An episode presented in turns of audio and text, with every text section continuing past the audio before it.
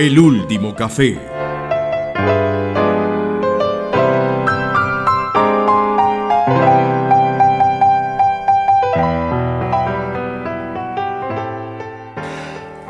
Buenas, buenas, ¿cómo estás, amigo José? Todo bien, Mario, ¿vos qué tal? Aquí esperándote con el cafecito. Eh, esa es la mejor, la mejor manera en que lo puedan recibir a uno, definitivamente. Eh, por lo pronto con el, con el café, eh, con esta agradable ambiente, con este agradable ambiente, la promesa de algunas medias lunas y el temor por lo que vaya a venir posteriormente. Pero bueno, el café, el café vale la pena. Ya después vemos si sobrevivimos a lo, a lo que sigue que me imagino que algo va a seguir después de esto. Claro, claro, algo va a seguir. Con seguridad música, eso sí fijo, fijo música. Eh, sí, sí, pero esa es como la compensación. Me estás, me estás queriendo mostrar cuál es el premio. me falta primero. Eso es como cuando uno era niño, por lo menos en el caso mío, y me tenían que poner un, una inyección. Entonces, primero me mostraban cuál era el carrito que me iban a dar si me dejaba conductismo que llaman. sí, a todos nos ha tocado. Bueno, y lo peor es que algunas veces nos sigue tocando, ese es el problema. Sí, y seguimos respondiendo a eso también, que es lo peor. nos siguen, a veces nos siguen inyectando, pero para colmo no nos muestran el regalito. ya quedamos condicionados, pero bueno. En fin, ya están por aquí las medialunas, los cafés. Okay. Y pues... Eh, lo otro también está aquí, con el libro y con el cuaderno como de costumbre. Hoy es bastante peculiar lo que, lo que te quiero comentar, hombre Mario. Pues venimos hablando de las motivaciones para, para ser científico, ¿cierto? ¿Te acuerdas? Y tenemos este librito que nos acompaña, en el que pues hemos visto testimonios, ¿cierto? Eh, básicamente testimonios de científicos y científicas eh, que han tenido pues digamos como una carrera sobresaliente en, sus, distintas áreas de la ciencia. Y el que me dio por examinar y que quería compartir con vos es bastante peculiar. Y yo quisiera empezar eh, preguntándote algo y es, uno necesita una motivación para ser científico. Uno no puede terminar como, digamos, como te digo, como, por accidente, siendo científico. Pero esa, esa pregunta tal vez podría generalizarse a otras cosas más, me imagino. No, no estoy contestando, pero mm, digo que hacemos muchas cosas, o, digamos, no somos seres que estamos en stand-by esperando tener una motivación necesariamente para hacer algo, sino que muchas veces hacemos, derivan de lo que hacemos cosas nuevas y a lo mejor sí, pueden ir que vayan de la, de la mano. En el caso que vos lo planteas, bueno, habría que, habría que tomar también una idea de a qué le estamos llamando eh, hacer, ser científico o hacer ciencia, ¿no? Porque si es muy difícil que uno sin darse cuenta se haya metido a estudiar una carrera de ciencia y que sin darse cuenta estaba vestido con una bata de laboratorio haciendo experimentos. Pero desde el punto de vista de la curiosidad, curiosidad científica o, la, lo que hablábamos muchas veces, eh, muchas veces sí, surgen cosas sobre la marcha, pero si hablamos de, de la formación científica, yo creo que digamos, necesariamente hay una motivación que te lleva a dar ese primer paso, de estudiar física o... Porque normalmente cuando se empieza el estudio de ciencias, a pesar de que después siempre hemos conversado de que, que decir, bueno, pues, ¿cuál es la, cuál es lo divertido de hacer ciencia y que muchos científicos contestan que lo hicieron para entender cómo funcionaba el mundo, no estoy tan seguro de que uno empiece una carrera de ciencia con esa idea, es decir, voy a estudiar física porque quiero saber cómo es el átomo. en realidad voy a estudiar física y, eso me lo plantearé más adelante, pero necesito estudiar muchas cosas primero. Entonces mi, mi respuesta más corta sería, me da la sensación que si alguien se mete en el cuento de, de, la formación científica es porque ha tenido una motivación, que puede ser equivocada y normalmente son, son equivocadas, pero hay una motivación, creo yo. Pues es que mira, es que hay, hay como, yo te diría, ciertas profesiones eh, que, que yo no sé por qué en el imaginario cultural parece que uno llega solamente a ellas si tiene como un, no sé, como una motivación muy particular, una vivencia muy especial. ¿Una vocación? Sí, pues no quería usar esa palabra, ¿cierto? Pero, pero, diga, pero, pero, sí algo como de ese estilo que te estaba mencionando, como una vivencia específica, ¿cierto? Que de pronto te cambió y te mostró de pronto que era por ahí la cosa, que lo que te iba a gustar era eso, o alguna, no sé, alguna motivación específica. Mientras que hay otras profesiones que no tienen como ese contexto. Estoy pensando en, en, diversas cosas, pues aquí me podrán, eh, me, podrás corregir vos. Eh, pero por ejemplo, casi nunca a un ingeniero se le pregunta qué fue lo que te hizo, ¿cierto?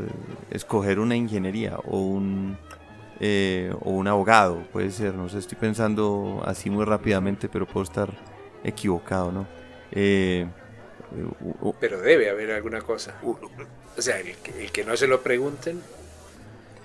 Forzosamente, tiene que haber siempre algo. Es decir. Pero, ¿cómo podrías llegar a ser ingeniero sin haber. Digamos, porque el, tema es de, que hay un momento en el que tenés que tomar una decisión. Digamos, depende. Lo que sigue en adelante depende de una decisión tuya. Y la decisión es. Eh, inicio un estudio en algo tiene que haber un porqué, o sea, uno, me parece, ¿no? Uno no, no se deja llevar eh, sin habérselo planteado algo, no, sé, porque cuando uno dice, bueno, supongamos un caso extremo que uno diga, no, es que, ¿qué sería algo que no sea para nada vocacional, ni que no, no haya ninguna inspiración que diga, no, es que tengo que tener una carrera, tengo que tener un título. ¿Podría uno con esa con esa mirada eh, estudiar abogacía, ingeniería o enfermería solo porque por intentar tener un título. Sería suficiente, sería capaz uno. Digo yo que por qué no, pues o sea, a ver, eh, estoy tratando de... No debería. Pues... Digamos, no debería ser un problema. No debería ser un problema. Estoy tratando de construir un poquito el asunto este de que, eh, como que mejor dicho, en el testimonio que leí, ¿cierto? En el testimonio que, creí, que leí, no hay aparentemente una motivación de fondo. No hay aparentemente una motivación de fondo para ser científico. ¿Listo? Para, para que él hubiera escogido el hecho de ser científico. Hay una motivación como paralela, ¿cierto? Que viene siendo como paralela a la cuestión de ser científico. Y ahorita te la cuento pero no específicamente para irse, digamos, a, estudiar una carrera científica y fuera de eso hacer investigación, ¿cierto? Y dedicarse toda la vida como a hacer eso. Entonces yo me ponía a preguntarme, ¿viste? Es que todos los que, todo el mundo, mejor dicho, todo el mundo escoge en algún momento racionalmente, ¿cierto? Y con motivaciones racionales su devenir en la vida. O sea, por ejemplo, nadie termina siendo pintor porque porque, ajá, porque es cierto, porque de pronto un día en la universidad, pues en, en, una universidad, imagínate, inclusive estaba estudiando de pronto otra carrera, ¿sí o no? Y un día se encontró con un amigo y el amigo era pintor y entonces empezó a pintar y vio que le gustó y se pasó. Pero no, pero tal vez no una motivación, ¿cómo decirlo? Como racional, si me hago entender, porque es que nos imaginamos como ese paso, inclusive, a la vida, a la vida profesional y al, y al, y al, momento de escoger como lo que vamos a hacer, como una escogencia bastante racional y, y, hasta planeada, ¿cierto? Y yo me ponía a pensar si, si eso será siempre el caso o es simplemente una, una, un imaginario cultural? Yo creo que más que un imaginario, eh, estamos planteando una situación, bueno, que me parece que trasciende lo de la mirada de la ciencia o desde la ciencia, y, es más complicado el tema porque me parece que estamos hablando en general de, cómo tomás, cómo enfrentar la vida, ¿no? Porque muchas veces eh, me parece que algo en mi interior me está diciendo de que esta mirada le quitaría tanto peso al tema de ser científico o, ser, o seguir una carrera científica o seguir una carrera, sino que emparejarlo con la vida que uno lleva a lo, largo, bueno, a lo largo de los años. Normalmente este tipo de planteamiento uno se lo hace mirando hacia atrás. Y dice, bueno, yo eh, eh, empecé por acá, terminé por acá, viví aquí, terminé viviendo allá. Eh, digamos, la vida te va llevando, no es solamente una, la carrera, o sea, que la carrera sí, o la formación, forma parte en realidad, o le diéramos no tanto peso, sino que el mismo peso de las demás cosas que hacemos en la vida, a niveles de relaciones humanas, amorosas, no sé, lo que, o, económicas o laborales, que, que la, la formación fuera una parte más y no estuviera por encima de eso. Ahí tendría sentido que vos pudieras haber estudiado física a los 19 años y estudiado música a los 40, porque en realidad formas parte de una necesidad de tu vida. En cambio, si vos lo miras como normalmente se ve, que, y no sé si es bueno o malo, probablemente sea malo, de que tenés que tener claro a los 17 años, 16 años, la carrera y que si te vas a dedicar a la ciencia es para toda tu vida, eh, entonces como un le, le estás dando una categoría mucho más, le está dando mucho más peso, ¿no? Y parecería que se necesitan más cosas y tenés que estar seguro si, si servís para eso, si tenés las condiciones, pero en realidad por otro, esto se contradice con la idea que hemos conversado en algún café donde eh, estamos jugando con una cosa que es natural en el ser humano, de la curiosidad, de querer saber, de querer entender, pero digamos no quiere decir que esa, curiosidad la tenemos todos, aunque no todos seamos científicos o aunque no todos estudiemos una carrera de ciencia, sino que forma parte de la propia forma de ser del, ser humano, de querer entender, de querer saber. Eh, entonces se diluiría ahí ese peso tan grande, ¿no? Y a lo mejor lo que decís vos no es, no es algo imaginario, sino que es algo que, bueno, culturalmente se ha exigido que sea así. Lo cual tiene su, ahora que lo pienso, su, suena medio peligroso de que uno quede condenado a hacer algo, condenado a ser músico, abogado, pintor, y en realidad vos estás condenado a vivir y a hacer lo que quieras y si quieres ser músico y científico está bien y si no lo que y si no quieres ser científico también está bien. O sea cuál es el peso ahí sino que es que hay veces eh, te voy a decir mi preocupación de fondo ya de una vez sin darle más vueltas al asunto. Eh, Mi preocupación de fondo es que hay veces como que mitificamos mucho la cuestión de, ser científico y sobre todo de ser científico exitoso. Si me hago entender? Entonces, por ejemplo, siempre hay... claro, claro. Y siempre hay como esos, eh, eh, literalmente, como esos mitos que se construyen alrededor de las grandes figuras, ¿cierto? Entonces, Einstein, ¿por qué se volvió científico? Ah, que porque le regalaron cuando chiquito una brújula y un reloj. Entonces, si no le hubieran regalado la brújula y el reloj, ¿qué hubiera pasado? Entonces, Einstein hubiera sido qué? ¿Cierto? Hubiera sido, no sé, ahogado, hubiera sido médico, hubiera sido barrendero, pues no sé. Entonces, hay veces es como que le ponemos demasiado énfasis como a unos momentos muy particulares y yo me pregunto si a la hora de la verdad es así. Es como si eh, alguien que no tuvo un momento de iluminación en su infancia no pudiera llegar a ser científico y no pudiera llegar a ser científico exitoso. Esa es como mi pregunta como de, de fondo con lo que he ido tratando de motivar la cuestión. Sí, es como si desde el punto de vista científico te preguntaras si es posible construir un científico. O sea, un científico se construye. O sea, hay que, hay que regalarle brújulas de chiquito para fabricar un científico y te van a salir igual que Einstein.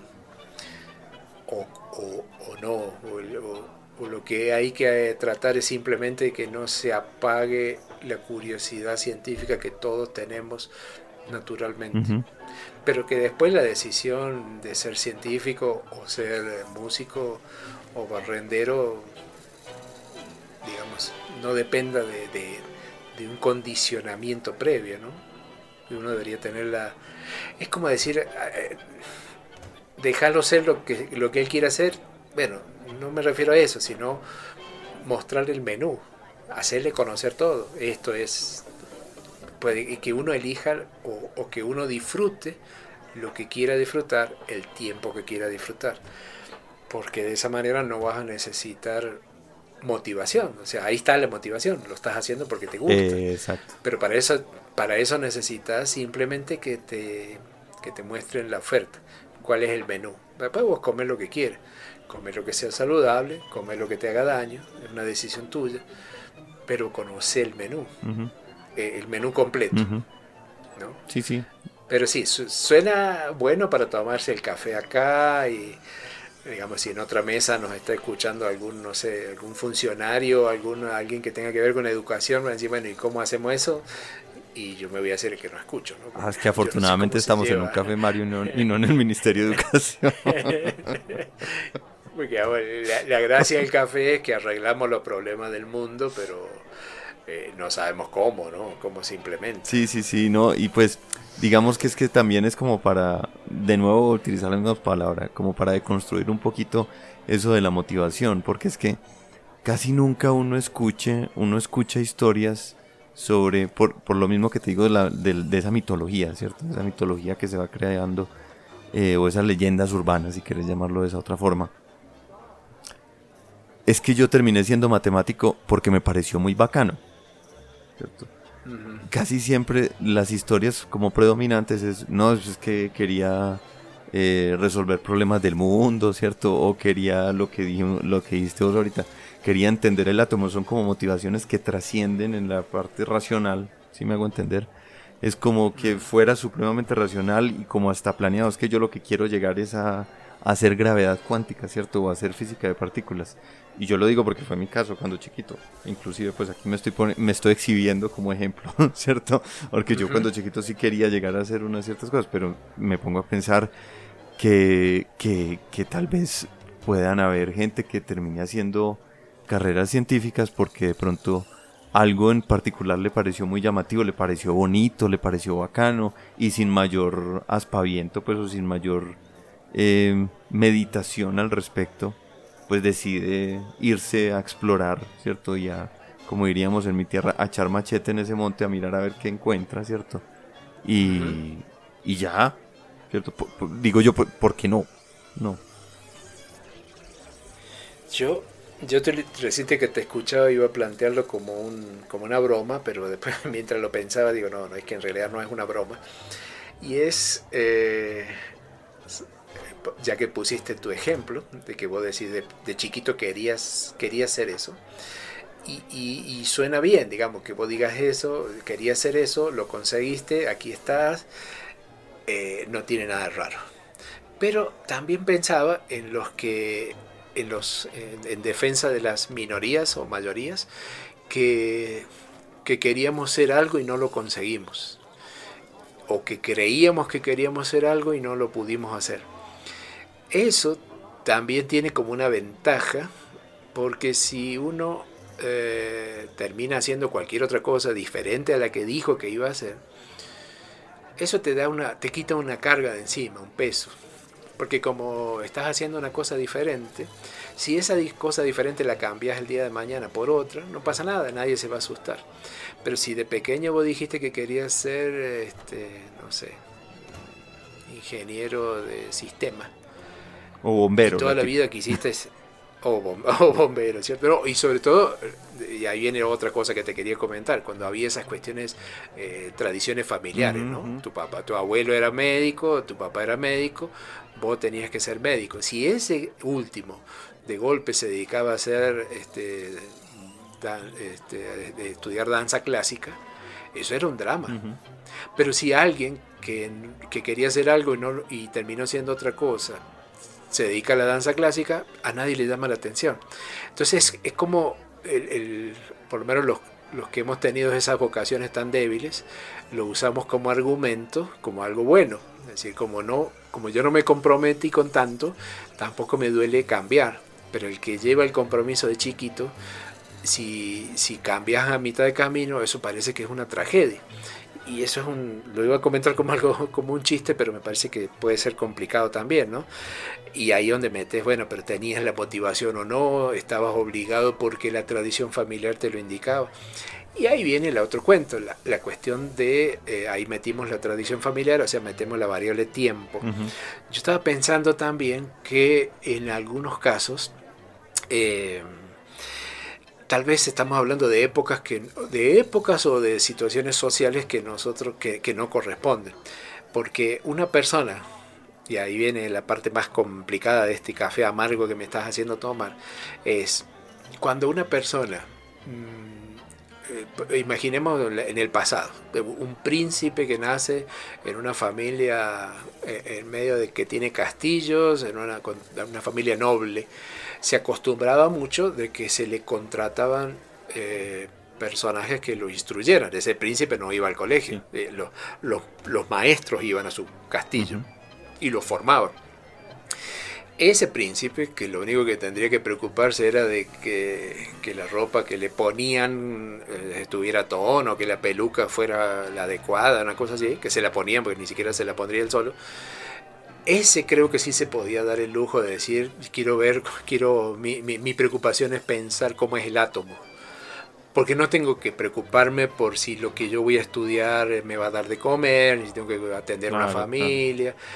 Entonces es la, era la, como la curiosidad pura, me puedo dedicar a eso.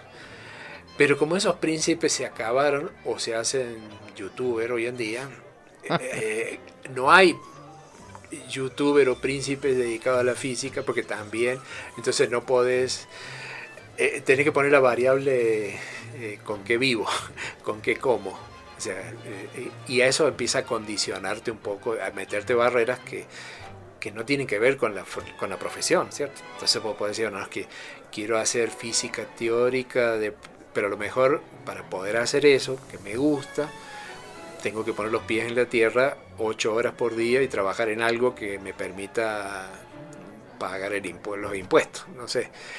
Y eso es una variable fea que no la ponemos en esa ecuación de la, de la vocación científica, no sé. No sé, también ya habrá casos y los, los personajes que vos traes tienen por detrás cada uno una historia de vida, digamos, que habrá, a algunos le habrá resultado sencillos, a otros le habrá resultado muy difícil y ahí le estamos metiendo otra variable, ¿no? Porque no alcanza con, ser una, con tener la curiosidad natural del ser humano, sino también, bueno, pero ¿cómo, cómo te lo rebuscas? O sea, seamos realistas. Sí. Entonces, bueno, hace, más complicado el panorama. Sí, así es más complicado. Y de hecho, este personaje que te voy a contar en este momento, ¿cuál fue su, pues, cuál, cuál, cuál es la anécdota que él cuenta, ¿cierto? ¿Cuál es su testimonio que él cuenta? tiene una trayectoria muy distinta a la del, digamos, a la del científico, por decirlo así, tradicional, pues, o por lo menos de, ahora, de estas épocas, ¿cierto?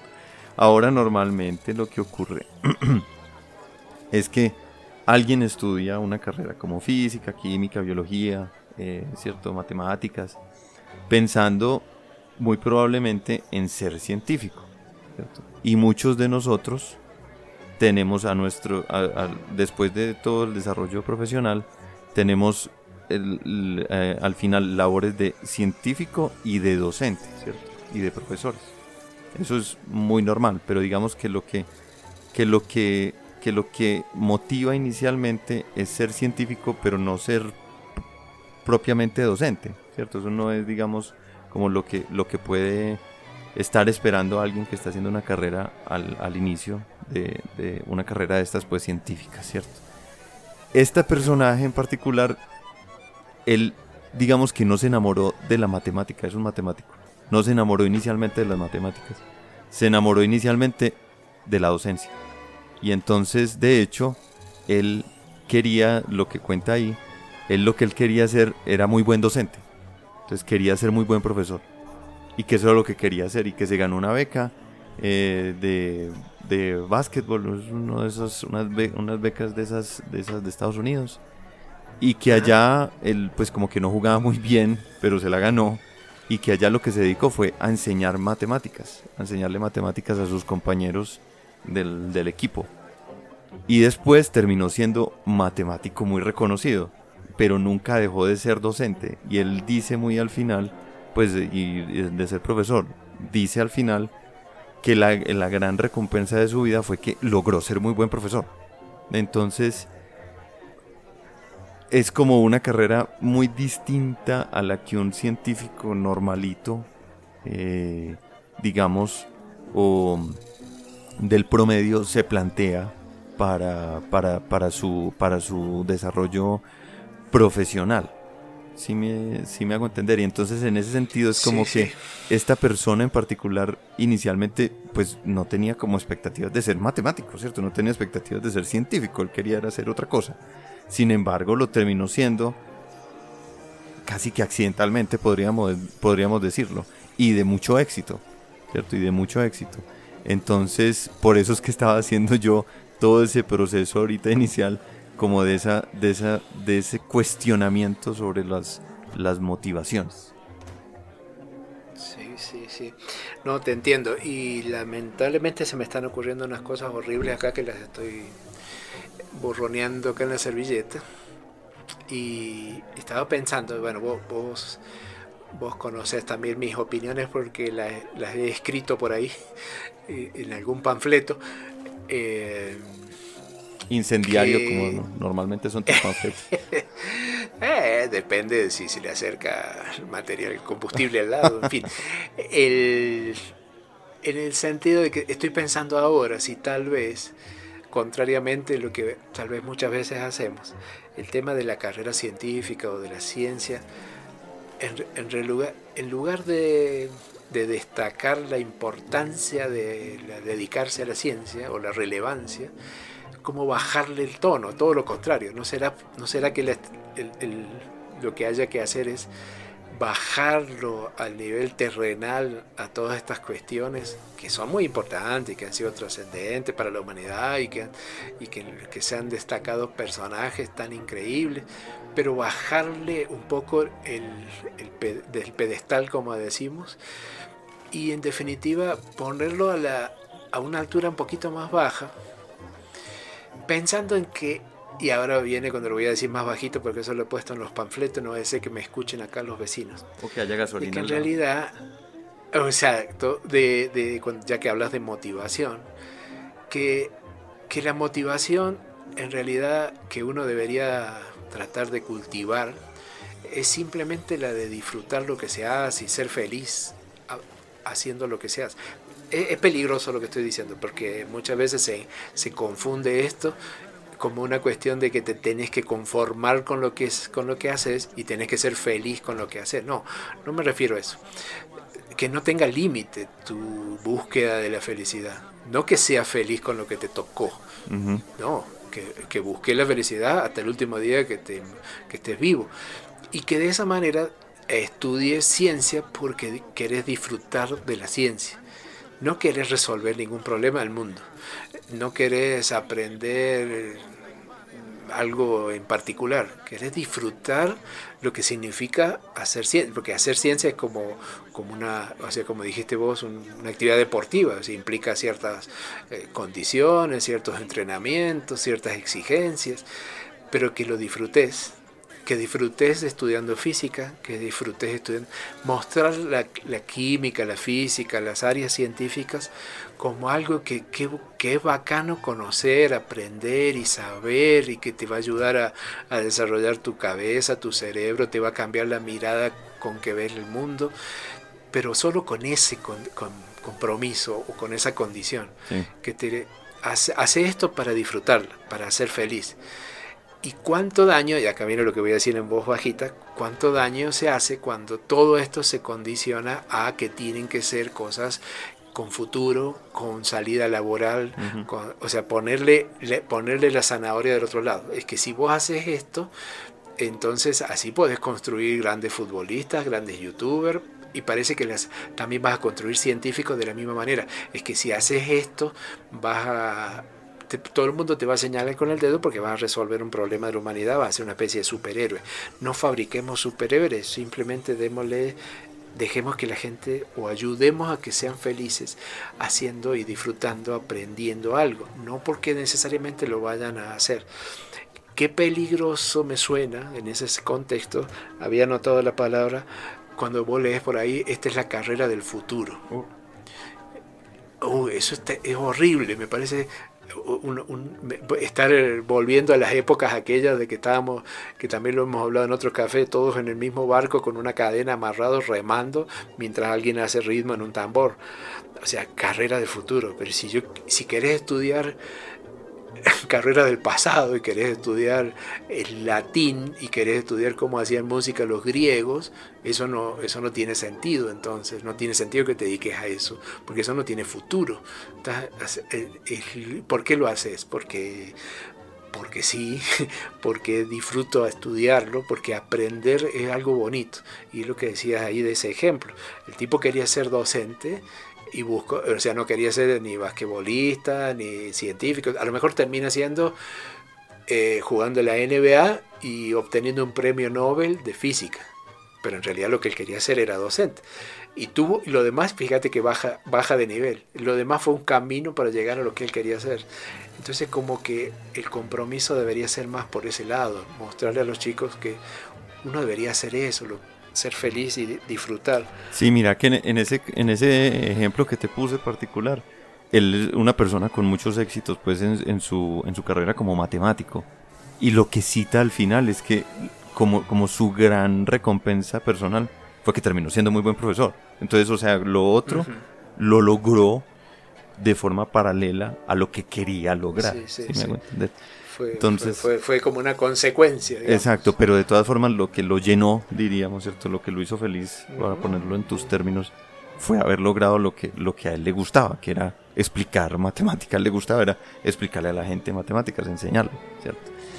Entonces, mira, con, con, mis cuestionamientos es, una, es también como un llamadito a cierta cosa. Por ejemplo, tendemos a ponerle una carga muy negativa a las carreras científicas. Hay una cierta cultura alrededor de eso.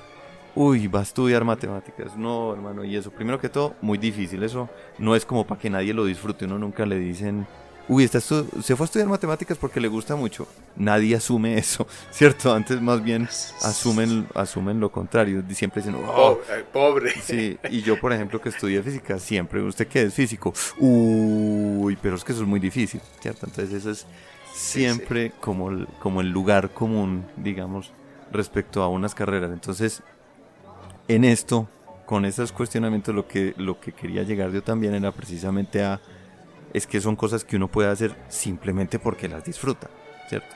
Primera cosa. Y la segunda cosa, que adicionalmente, como se piensa que es una cosa que normalmente uno va a sufrirla, ¿cierto? Uno no, no va a disfrutarla, sino que si uno se mete ahí es un camino duro, ¿cierto? Lleno de, espinas y que uno va a terminar pues eh, vuelto nada al final del camino si es que, si es que llega vivo. eh, para poder pasar ese camino tuviste que haber tenido como una iluminación, ¿cierto? Tuviste que haber tenido como una super motivación inicial para poder recorrer ese camino. Y, yo me pregunto por qué, ¿cierto? Porque si primero que todo lo estás haciendo porque lo disfrutas, pues bueno, pues e, ese camino se hace disfrutándolo, ¿cierto? Y, no necesariamente por una iluminación, como te dijo, porque te regalaron una brújula y un reloj cuando tenías siete años. Entonces es como es como eso también, que son carreras o son para pa, quitarnos la cosa universitaria de encima y la profesión, ¿cierto? Que son cosas en la vida, son campos de conocimiento que uno puede estudiar simplemente por pura, por pura, por pura por puro disfrute, por puro goce, porque lo llenan a uno, ¿cierto? Porque uno disfruta haciendo mamarrachos en, un, en, un, en una hoja, ¿no? Porque uno le gusta estudiar esas cosas simplemente, simple, simple y llanamente. Y eso pues también como, digamos que me, que me parecería muy bacano que a uno le dijeran esas cosas cuando uno está pelado en el colegio, ¿sí o no? Cuando uno está en el colegio, porque es que se las pintan a uno muy difícil. Es, o sea, uno escoger, yo me acuerdo pues cuando dije que quería estudiar física, pues lo primero que todo es que todo el mundo abre los ojos, que qué, y usted qué va a hacer, ¿cierto? Y usted qué, de qué va a vivir, y eso por qué, si eso es muy difícil, y eso para qué sirve, ¿cierto? Todo, todo ese tipo de cosas, y, y, deberían decirle a uno pues, al inicio, eso es una posibilidad, ¿cierto? Y eso si te gusta, pues si, si eso te, si te gusta y te llena, bacano, ¿por qué no? Que, uy, no, que qué, bueno sería si uno pudiera separar las dos cosas, ¿no? Lo que pasa es que cuando vos tenés que estudiar algo para vivir de lo que estudias, ahí se ensucia todo. Pero uno diría, si, si bueno, sos, si poner en la encuesta, eh, sos algún príncipe y vivís en un castillo, listo, marca, marca la, la, poner la X. Pero si no sos príncipe y no vivís en un castillo, eh, trabaja eh, o conseguir tus recursos hacia algo y además estudiar lo que quieres, pero no mezclar las dos cosas. Porque cuando uno le mezcla las dos cosas, ahí es donde viene de que ciertas carreras van a tener futuro, ciertas no van a porque porque se las ve desde el punto de vista de la recompensa material. Y por ahí, y así no es la ciencia. O sea, la ciencia no se puede estudiar. No, yo no voy a aprender más si, si, si gano más. Si, no, no sé, podría, eh, no va por ese camino. Y en definitiva yo pensaba también, bueno, redondeando y vos lo dijiste por ahí, es con tal vez que esa motivación, entre comillas, que planteabas al principio, yo vuelvo a jugar con esa frase que se dice mucho, ¿no? Se dice muchas veces que, que hay que disfrutar lo que uno hace. Y yo creo que eso es una cosa horriblemente peligrosa y más bien habría que enseñar a, a, hacer lo que te dé disfrute. Ya. Sí, sí. Digo yo. Esa, esa volteada de la frase me gusta. Y lo otro que me habías dejado pensando sobre las carreras del futuro, que esa es una trampa muy tremenda, es una trampa horrible. Además porque normalmente cuando te dicen a vos, esta es la carrera del futuro, te lo dicen cuando estás, vas a tomar la carrera. Y cuando estás haciendo la carrera, el futuro ya llegó. Cuando acabas la carrera, ya no encontrás trabajo en lo que era supuestamente el futuro. Y eso nos da para, nos da para otro café, ¿no? Porque e, esa frase, la carrera del futuro, si es del futuro, ¿cómo, la, cómo vamos a saber hoy lo que el futuro va a traer? Exacto, exacto. bueno, espero que no en la mesa del lado no haya ningún académico, ninguno de una academia, digo, que, que vendan esas cosas porque creo que no nos van a contratar como profesores precisamente. Van y dejan una queja en el buzón de sugerencias, que es de sugerencias, no de quejas, pero van y dejan una queja. O sea que a, mí por ahí sueño, tengo pesadillas y pienso el día que entre al café y vea el, buzón de sugerencia que ya lo habían puesto hace tiempo y que haya otro buzón al ladito que sea sugerencia, pero solo contra esta mesa. y ver que ese se va a empezar a llenar más rápido. Puede suceder. Muy bien, en todo caso, amigo, eh, como siempre, complicado, o nosotros lo complicamos al tema, pero bueno, de eso se trata, para eso está el café. Así es que, si te parece, vamos a, a tratar de masticar todas estas ideas, masticar musicalmente y, y disfrutar esas cosas intangibles como la mezcla del, del aroma del café con las medialunas calentitas. Se forma ahí un compuesto químico en el aire que disfrutamos seguramente percibiendo ese aroma imposible de describir y nos ponemos así medio, medio poetas. Así que yo creo que en definitiva la búsqueda, lo que decíamos, era eso, ¿no? Ser felices y, darse esos gustos. Y, el, el, tango que vamos a escuchar ahora, creo que el título también nos sirve para simplificar y resumir lo que queríamos decir. Después de todo se trata de, de, atendernos, de darnos gustos, de darnos caricias, caricias en ese sentido, ¿no? Cada uno. Y así se llama el tango que vamos a escuchar, Caricias, interpretado por Marisol Martínez y Los Gentiles, nombre curioso para el grupo también. Excelente Mario, muchas gracias.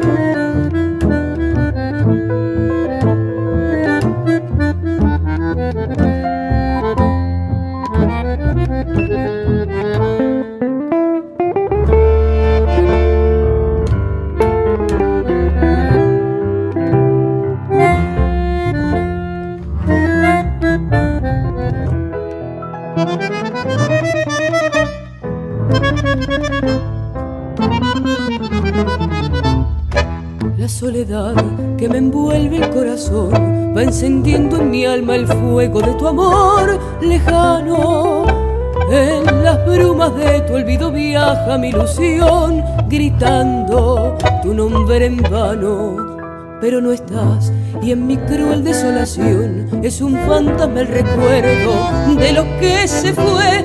Percibo tu sombra y mi amor te nombra, pidiéndote aquellas caricias de ayer. No vendrás y sin embargo te espera mi amor. Quiero olvidarte y no puedo olvidar porque sos toda mi ilusión. No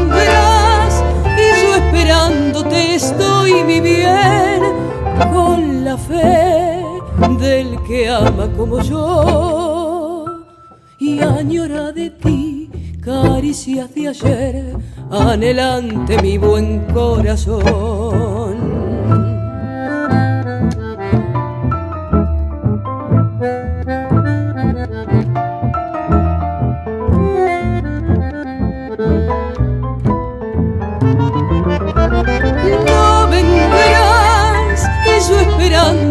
Estoy mi bien con la fe del que ama como yo y añora de ti caricias de ayer, anhelante mi buen corazón. El último café